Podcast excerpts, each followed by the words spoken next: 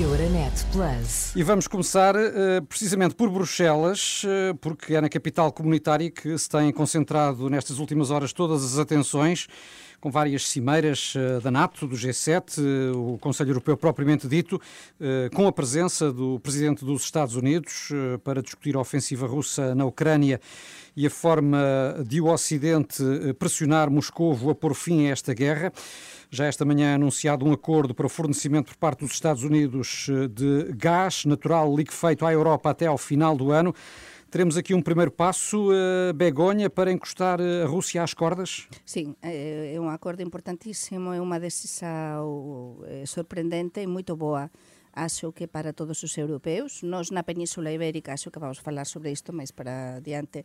Tamén temos nos, as nosas hipóteses na nosa illa enerxética, non é? Eh, que somos a Península Ibérica, mas acho que moito, moito, moito importante encostar a Rusia neste momento e procurar outras solucións. E, sobre todo, que estamos a ver os Estados Unidos e a Europa máis unidos do que nunca. Eh, estar a ver o Biden eh, na Europa em várias cimeiras. Biden e, muito determinado e a querer assumir o papel, como ele próprio disse, de líder do mundo livre. De, exatamente, mas isto não acontecia há muito tempo. Sim, como se Nem na altura do Obama, porque Obama não falava tão claramente, não é? Obama gostava muito da Europa, mas não materializou, os tempos eram outros. O contexto era muito diferente. É muito diferente, mas agora estamos a ver ese afán, ese, esa força eh, para decidir eh, ir todos da mão. Isso é mu muito, muito importante. Ainda teremos de ver hoje o que dá a visita de Joe Biden à Polónia, à zona de fronteira. Ele vai querer estar com os refugiados, fez questão de dizer também isso na conferência de imprensa ao final do dia de ontem. Olivia, como é que vês esta vinda do presidente americano à Europa? Cumpriu as expectativas? Sim, eu acho que é cumprir perfeitamente. É uma reaproximação clara eh, entre os Estados Unidos e, a Europa. De facto, afinal, eh, Vladimir Putin conseguiu ver que no Ocidente há mais coisas que nos unem do que nos dividem. Uh, claro que há algumas divergências, pode ser culturais e não só, mas há muito e há cada vez mais união. Uh, o aliás, eu diria que o paradoxo para, para Biden é que eu acho que no final do seu mandato vai haver mais tropas americanas na Europa do que no início uh, do, seu, do, seu, do seu mandato. Eu acho que ele está num, num equilíbrio entre a firmeza e, e a prudência. Ele consegue, mas também vê-se, porque ele parece um homem mais Biden, em relação ao Trump, por exemplo, mais simples, por assim dizer, uma pessoa mais simples, e vê-se que é, uma, é alguém que está a apanhar agora uma crise da qual ele não estava à espera não estava à espera da dimensão. Quem estava à espera desta dimensão uh, deste, deste conflito? E, sobretudo, que não se esperava que ele poderia reagir assim, e xa falamos neste programa eh, semanas anteriores, que foi muito importante não é? a informação que tiñan os Estados Unidos, os serviços secretos, os secretos dos, dos Estados Unidos, eh, precisamente dese posible ataque da Rusia a Ucrania, eles advertiran, e então, xuntos somos moito máis fortes e, e, nesse caminho devemos continuar assim. E neste plano, neste plano energético de que já aqui falámos, a propósito então do acordo anunciado esta manhã em Bruxelas, eh, há então a uhum. questão ibérica, não é? Porque Portugal e Espanha têm sido até agora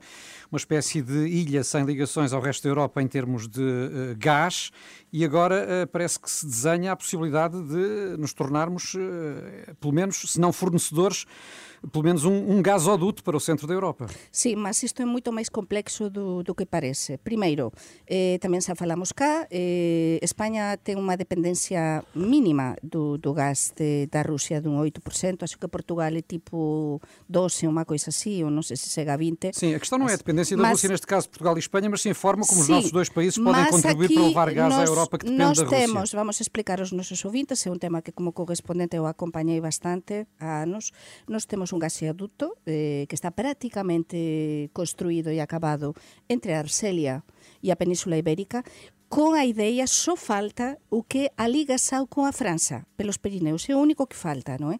Mas que acontece en todo isto? Acontece que España teve unha viraxen diplomática nestes últimos días, precisamente con Marrocos, por causa do Frente Polisario, e xa non defende un referéndum de autodeterminación e si autonomía. Isto fez que a Arcelia se satease.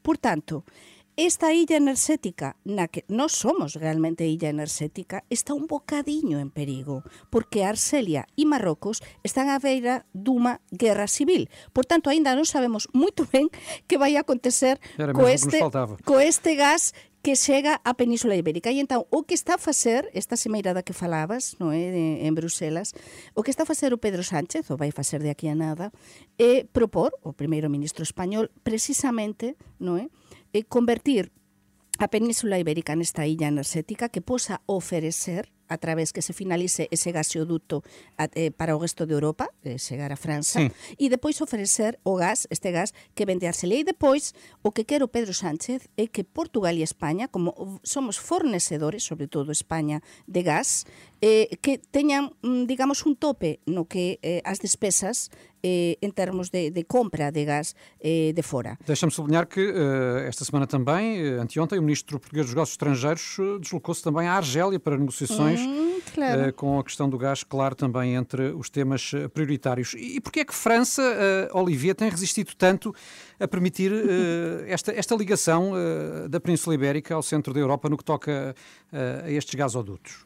Admito que, que, admito que não sei porquê. Não sei porquê desta resistência eh, francesa em relação a isto. Eu penso e... que, que por, por, porque era... Eu lembro-me de, de quando vinham os, os ministros espanhóis cá e nos explicaban isto os correspondentes espanhóis, ten a ver porque é moito custoso. É unha obra...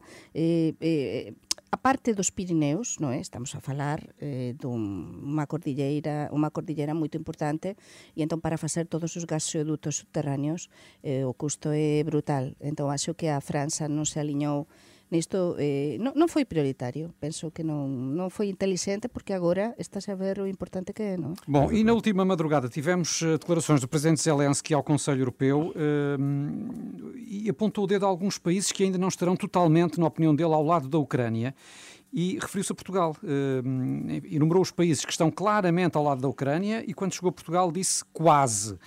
O que é que justificará, uh, Olivier, este, este desabafo de Zelensky? Consegues perceber? Vai ser interessante ele uh, uh, explicar. Sim, ele disse apenas isto. como? Zelensky disse apenas isto. Sim, sim, exatamente. Seria, seria interessante explicar exatamente o, o, porquê. Agora, assim, estamos a. Eu acho que com, com esta frase, eu queria referir um ponto aqui em relação ao presidente Zelensky. Que é, sabemos que ele é o mestre da comunicação, está a ganhar claramente ao Putin a guerra da comunicação. Agora, eu acho também que a sua forma de, de comunicar pode atingir, digo bem, pode atingir alguns limites. Uh, que é, uh, ok, ele vai falar de Churchill aos, aos ingleses, vai falar de, do muro de Berlim aos alemães, vai falar de Verdun aos franceses, etc, etc. e estamos a ver que ele está sempre, está, está lançando uma guerra total, ele, de comunicação. Só que temos que ter cuidado, é como tudo na comunicação, quando há demasiada comunicação, depois o teu discurso ele é menos eficaz. Hein? E, e, e, e, cuidado, porque na Europa eu diria que, claro, que há um apoio total.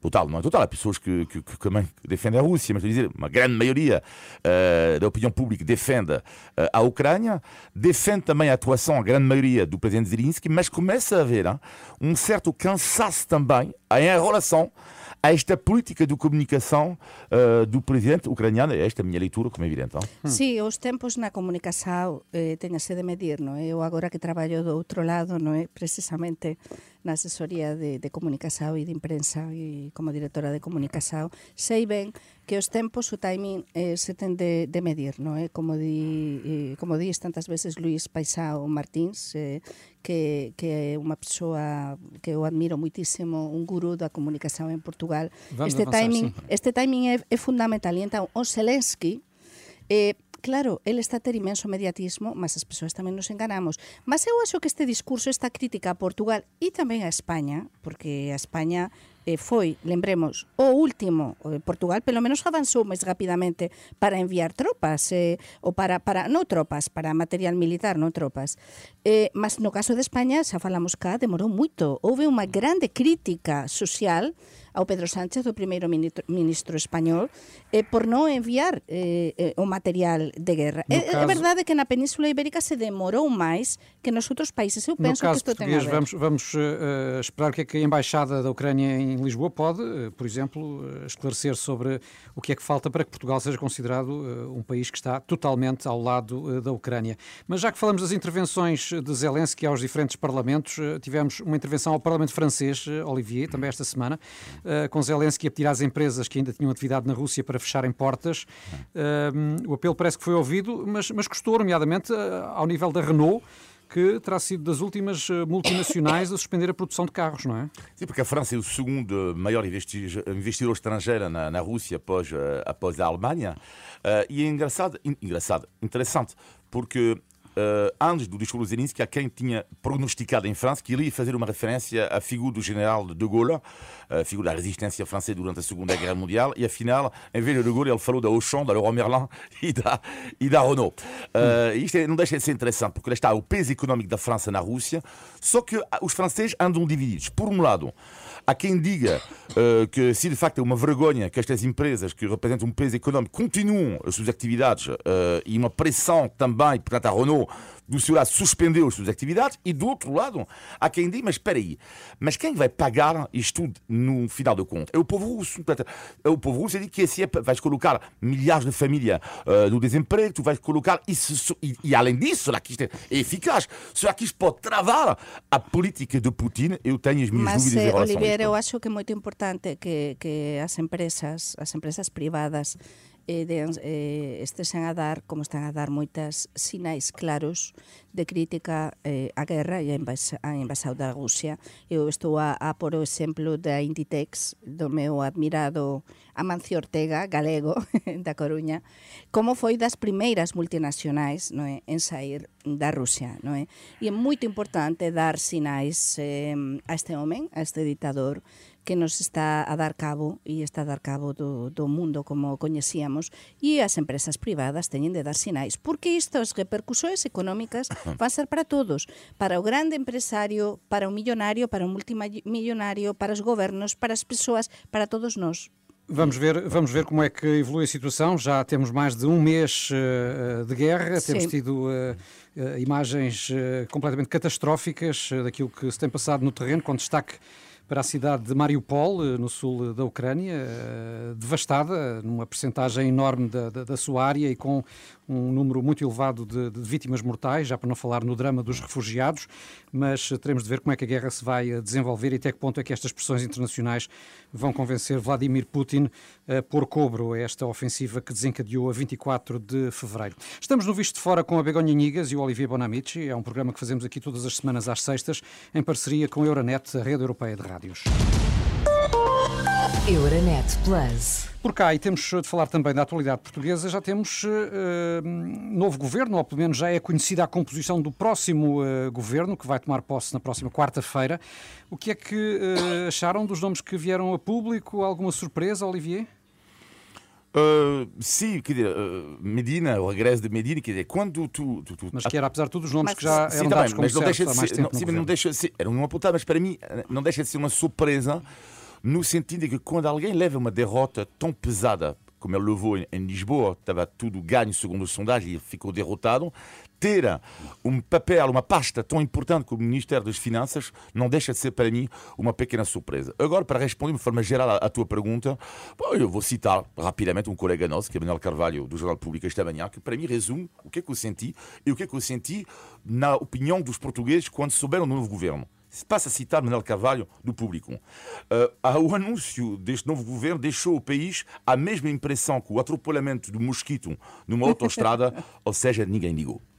Que bom, é, é ótimo. E tu, Begonha? Um grande jornalista. Também não ligaste? Eh, primeiro, para mí non, non houve moita sorpresa porque xa se tiña filtrado na tarde, nesa tarde, todos recebemos, non é? Ou quase todos, o novo governo. Souve uma surpresa. É? Há tanto tempo so, já sido dois eleições, meses, estamos à dois meses. Souve uma surpresa que foi Pedro Adao e Silva, hum. porque eu tiña outro nome para o ministro de Cultura e acho que todos tiñamos. O demais coincidiu tudo, 100%, non é? Então a surpresa é Pedro Adao e Silva, que pasou das conmemorações do 25 de abril, non é? Esteve co presidente da República, co primeiro ministro, nesa tarde, e depois, sorpresivamente, depois soubemos, no fin, como é habitual en Portugal, a última hora da noite, Sim, si vem, parecem, soubemos o, o nome do governo. Parecem nomes uh, para um governo de combate, como lhe chama António Costa. Sim, é, é, sobretudo eu acho que se teño de definir a este novo governo é, é combate político, é un governo moito, moito máis político político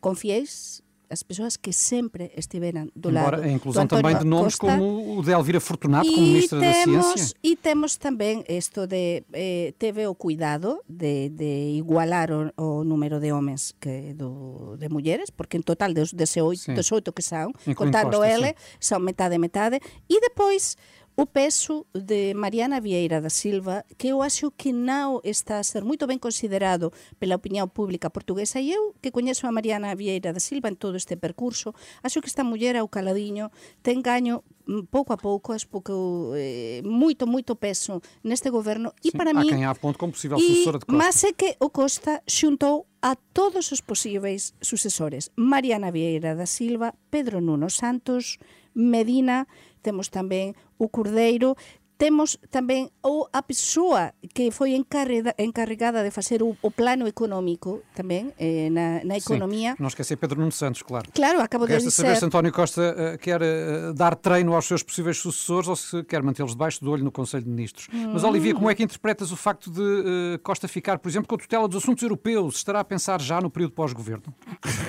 claro. Sim, evidente. Eu, eu acho que ele vai ter um papel importante a, a jogar na, na questão europeia e por isso é um, é um sinal muito forte, na minha opinião, de, de, de ele ter ficado com, a. Sim, não, é, é significativo porque, porque ele se estava a falar, não é, a pasta dos assuntos europeus e também dos fundos europeus, eh, em, em que tutela eh, ia ficar, não é? Isso significa eh, que ele ten moito claro eh, quais é que van ser os próximos tempos. Tamén há outro tema, eu acho que interesante, que é o tema da regionalización, non é? que é o que vai acontecer se realmente parece que todo aponta a que vamos ter regionalización eh, a partir de 2024, non é? E depois há outro tema interesante, que é o Ministerio das Finanzas do Medina, non é? que vai ficar con moito menos peso do que tiña acontecido no pasado e tamén o tema do turismo. É unha coisa que eu non termino de perceber moito ben, é dizer, o turismo que é tão importante en Portugal, porque non ten peso neste novo governo. Dentro de uma semana, já com o governo empossado, eh, será certamente uma ocasião para refletirmos um pouco melhor sobre o que poderá uh, dar este uh, novo executivo de António Costa. Gostava de ouvi-los também sobre este acontecimento que marcou muito esta semana, que foi uh, a morte de um polícia e os suspeitos são dois militares que o terão espancado até à morte à porta de uma discoteca em Lisboa. Gouveia e Melo, o chefe do Estado-Maior da Armada, já veio dizer que é um caso que envergonha a Marinha, porque são dois fuzileiros. Eh, será, apesar de tudo, eh, caso para tanto, Olivier, para, para, para dizer que a instituição militar fica manchada, porque, no final de contas, ovelhas negras há, há, há em todas as instituições, não é? Mas fica manchado. eu diria que há dois pontos neste, três pontos, neste caso, rapidamente. Primeiro, a honra de um polícia que está a fazer a festa com os seus amigos, que vai depois, sem, ficar, sem ser fardado, tentar restabelecer a lei e, e morre por causa disso. Que honra, que honra. Depois, a vergonha. Sim, a imagem da Marinha fica manchada. Não significa que todo, todos os fuzileiros, marinheiros estão como é evidente, mas a imagem fica. Sobretudo quando, neste trabalho, porque é um trabalho nobre também, uh, quando tu tens, deves ter mais sentido do Estado ainda. É terrível quando alguém que representa a nação na sua nobreza mata ou participa alegadamente, não é? uh, a morte de um outro representante uh, uh, do Estado, da nação. E terceiro ponto, a vergonha, mas isto já fiz aqui, do mundo da noite. O governo não quer pegar neste problema grave que é em Lisboa, no Porto, nas grandes cidades portuguesas, que é já não se podemos sair em segurança, não é? Eu acho que é um grande trabalho a fazer aqui ao nível, a nível do ministro da Administração Interna para, para resolver um pouco a situação. Por isso que isto começa a ser um pouco vergonhoso, não se sai em segurança nas grandes capitais, nas grandes cidades portuguesas. Hum, Begonha. A história se repete. Eh, falamos muitas vezes ao longo dos últimos anos neste programa dos diferentes incidentes eh, e antes da, da pandemia nas discotecas de Lisboa e no Porto. É un tema do que Olivier ten, ten pusado moito ten, e gosta de falar iso que é importante falarmos disto. Porque realmente isto está a continuar non mudou nada. Então agora temos o Gouveia e Melo o noso admirado Gouveia e Melo como responsable tamén da Armada e, e acho que as súas palabras son moito pertinentes mas non, non de palabras non só de palabras eh, vivemos. Acho que, que se debe facer algún alguma coisa, porque non pode ser que, que, que este tipo de incidentes se repitan, eh, as pancadas, a violencia contra civis eh, da parte de, de persoas, se sean dun lado do outro do, do exército. Isto só, eh, concordo Neste con Olivier, caso, en vergoña. Civis, non é? Sí, sí, persoas de, de en fin, é, Seja quen for, sim. Sí, é moito grave, é moito grave e envergoña a unha sociedade tan pacífica e, e da que gostamos tanto no, é? como é a portuguesa e sobre todo agora que está a voltar o turismo ás grandes cidades portuguesas acho que debemos ter, e o goberno, o novo goberno tamén eh, e a nova ministra tamén de Defensa que eu tamén dou unha salva de palmas gosto moito do perfil dela E o novo ministro da Administração Interna, Ah, toca estas questões da noite, como referiu o Tamén, é dizer, eles dois eh, teñen un traballo pela frente a ver se se consegue facer eh, alguma coisa. A ver, vamos também. Uh, para mudar aqui um pouco uh, o tom uh, do programa, falar de temas alegres. Portugal venceu a Turquia ontem à noite e está a um passo do Mundial de Futebol. Mesmo aquele adversário, enfim, mais pujante que se afigurava ainda no caminho, que seria a Itália, acabou por ser afastado pela aparentemente modesta seleção da Macedónia do Norte. Será razão para termos uh, confiança de que vamos mesmo estar no Qatar, Olivier, ou ainda é cedo para cantar a vitória? É cedo para cantar vitória, mas claro que é, que é, que é incrível. Aliás, ontem o, meu filho, quando uh, nós estávamos a ver o jogo do Portugal, e o meu filho uh, gritou gol quando Macedónia marcou e, e, e, rasgou completamente a minha camisola da alegria. Porque, mas rasgou mesmo. Uh, fiquei do tronco nu a ver o final do, do, do jogo. Porque é evidente que é melhor jogar, vamos ser honestos, contra a do Norte contra a Itália. Sim. Não está nada a ganho mas é quase o jackpot, é quase um filme para Portugal surreal. Joga em casa o seu segundo jogo e joga contra a Macedónia do Norte. Há quem diga que é, que é perigoso, claro que é perigoso, mas eu acho que pode haver do lado, de, do lado da Macedónia, um do Norte, pode haver um pequeno fator psicológico que é o quê? Nós já fizemos o melhor jogo da nossa história contra a Itália, pode haver um pequeno relaxamento psicológico, espero eu, do lado da Macedónia. Esperemos que não, mas os acontecimentos, enfim, tão simultâneos de ontem, no que toca, claro, ao futebol, mas estes acontecimentos são simultâneos, que é Portugal uh, conseguir vencer a Turquia e, apesar de tudo, aqueles contornos um pouco dramáticos com que os últimos minutos jogo foram vividos. E Sim. em simultâneo termos a Macedónia do Norte uh, a marcar a Itália já no, no, na compensação do jogo em Palermo, faz-nos lembrar que Fernando Santos uh, tem sempre aquela estrelinha da sorte, não é? Tem, tem, mas sobretudo que, que o futebol é, é o opio, digamos, do povo, non é? E, e realmente nos une, e, e unenos tamén as persoas que, que moramos e que amamos este país. Eu estaba a voltar do Porto, non é? E, peguei nun taxi, apañei un taxi, e o taxista non celebraba que era o xogo de Portugal. E disse, por favor, ligue a Renascença vamos ouvir o xogo. E entón, eh, eh, precisamente, eu estaba no taxi e marcaran o primeiro golo, non é? Da parte de, de Portugal. E, e fiquei super feliz, e os meus fillos igual, non é? Porque para nós eh, a seleção portuguesa é vital, mas non cantemos victoria antes de mm, tempo. Vamos claro. cruzar os dedos, vamos cruzar os dedos, vamos torcer por Portugal, mas ainda non está gaño, como diría o meu pai. Então, vamos e como ser os italianos.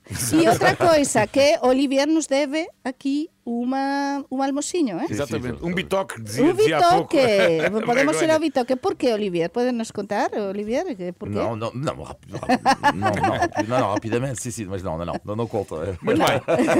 Faltam 16 minutos. sabes que nos deves um almoço. Eh? Faltam 16 minutos para as 11. Está na altura do índice de tugalidade. Vamos, vamos. Sou eu, não é? É a minha vez? Posso fazer? Ai, ai, está, está. Há sempre expectativa se veio este momento, fazem sempre a máquina de fazer? lá vai ela. Índice de tugalidade. Índice Vai lá, Olivier, vai lá. Ai, ai, o microfone.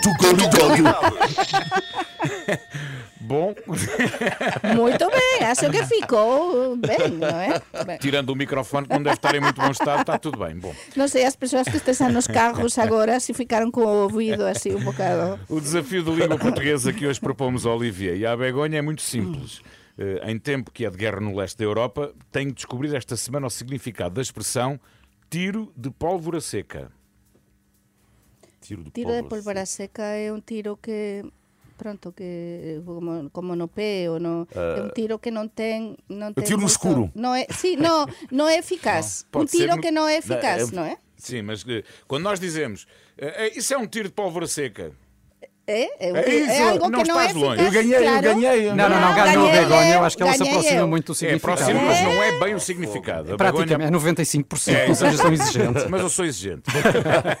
Bom, diz que é um tiro de pólvora seca quando se faz uma ameaça e depois não se cumpre. Exatamente. não é? Ok. Ou quando há muito alarido, mas sem qualquer, qual- quaisquer tipo de consequências. Por exemplo, um caso mediático na justiça que termine sem condenados, não é? ou as sanções do Ocidente à Rússia, se não forem bem aplicadas, podem ser verdadeiros tiros de pólvora seca. Não é? Ah, ok. En español temos perro mordedor, Perro mordedor. pouco ladrador, cau. Que ladra não morde. Eh? Que É ladra non nós. morde. Nós também temos É isso. unha coisa así tipo que, que estás a amenazar Isso e também depois... já é diferente. É tipo.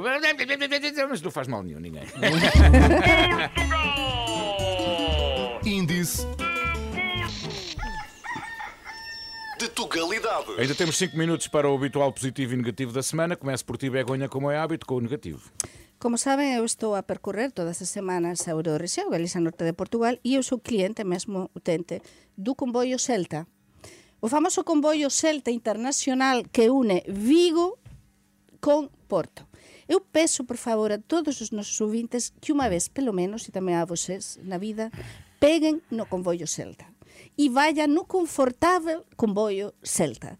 É unha coisa vergoñosa. Dúas horas quase meia, dúas horas e vinte, entre eh, Vigo e Porto, Porto, Vigo, un comboio do ano de moito antes de nacernos, cun ruido atronador, é verdade que é moito barato, non se pode traballar, non é confortável, como digo, e non pode ser que nestas alturas do século XXI teñamos este comboio, só con dúas ligaxoes diarias. É realmente unha auténtica vergoña. Certeza que não apanhaste o comboio histórico. Sí, mas isto é quase un comboio histórico. Isto é un comboio histórico. Estava a pensar em ir ao Mercadona à Viga, assim já não vou. Mas, de verdade, poderíamos, poderíamos apañar todos e, e facer reportaxe. Temos é de ir com tempo, pelos vistos. Sí, sí. O teu, o teu negativo, Olivier. Na semana passada falei da- do patriarca ortodoxo Kirill, no meu negativo. Esta semana, negativo é o, o ideólogo de Putin, Alexandre Dugina. Uh, tive oportunidades, porque adoro a história, adoro ler sobre isto, de ler realmente o pensamento deste senhor, se podemos chamar assim. E no original russo. Uh, sim, confrontação, segundo ele, de duas civilizações incompatíveis. O Ocidente materialista, que defende a revolução sexual, versus a Rússia, que se vê como a terceira Roma, defensor da moral cristã, da moral tradicional, versus a barbárie ocidental. Caro Alexandre Dugina, onde é que está a barbárie? Onde é que está a moral cristã nisto tudo? Uh, eu adorava que o senhor Alexandre Dugin falasse com o Papa Francisco para ele que lhe explicasse que o cristianismo se sente envergonhado. Acabei o meu negativo. Bom, vamos ao teu positivo, Begonha. Pois eh, o meu positivo parece que estamos aliñados. Estamos cá no estudio, olla, é incrível. Mas te, chamase Papa Francisco, claro, e o que vai acontecer hoxe a tarde, paralelamente en Fátima e en Roma. É dizer, e, e vamos ter a imaxe da Virxen de Fátima tamén en Roma e vamos ter eh, moito presente Fátima e a mensaxe de Fátima en Roma porque non nos esquezamos que Rusia está moito, moito presente na mensaxe de Fátima, nas aparições de Fátima. E entón a idea do Papa Francisco de, non sei como se dice en portugués, de mm, Consagrar? de, de consagrar, Sim. non é? Eh, o curaçao realmente, eh, o Inmaculado Curaçao de, de María a, a, A Rússia e Ucrania, a Ucrania, a, a sim. Ucrania e a Rusia paralelamente, acho que, que é moito importante. Vai ser un momento emocionante, decisivo, e máis unha vez o Papa Francisco eh, está a tentar eh, facer tudo por tudo pela paz, non é? Será um momento que pode acompanhar aqui em direto na Renascença a partir das 4 da tarde. O teu positivo, Olivier? É positivo foi o momento em que tivemos em Portugal né, o registro de mais dias finalmente de democracia do que mais dias de ditadura, não é? Desde esta semana, acho eu. Anteontem, creio Anteontem. Eu nunca vivi numa ditadura, nunca eh, na minha vida, eh, mas eu sempre valorizei... sempre a fugir? Como? Andaste sempre a fugir do país. Mas eh, que valorizo e sempre valorizei Hum. isto, o facto de poder criticar um Presidente da República, um Primeiro-Ministro sem ficar preso, de poder fazer o meu trabalho sem ficar preso, de normalmente fazer o que me apetece fazer quando eu quiser, à partida, e, lá está, nos momentos de barbárie, senhor Alexandre Duguina, uh, de barbárie perante um povo, estou orgulhoso de pertencer a esta democracia que tantas pessoas querem combater. É verdade, é mesmo verdade. A democracia é a base das nosas sociedades e debemos lembrar sempre, e tamén, Olivier, eu sei que tu faces eu tamén, os nosos fillos, a importancia de viver en democracia.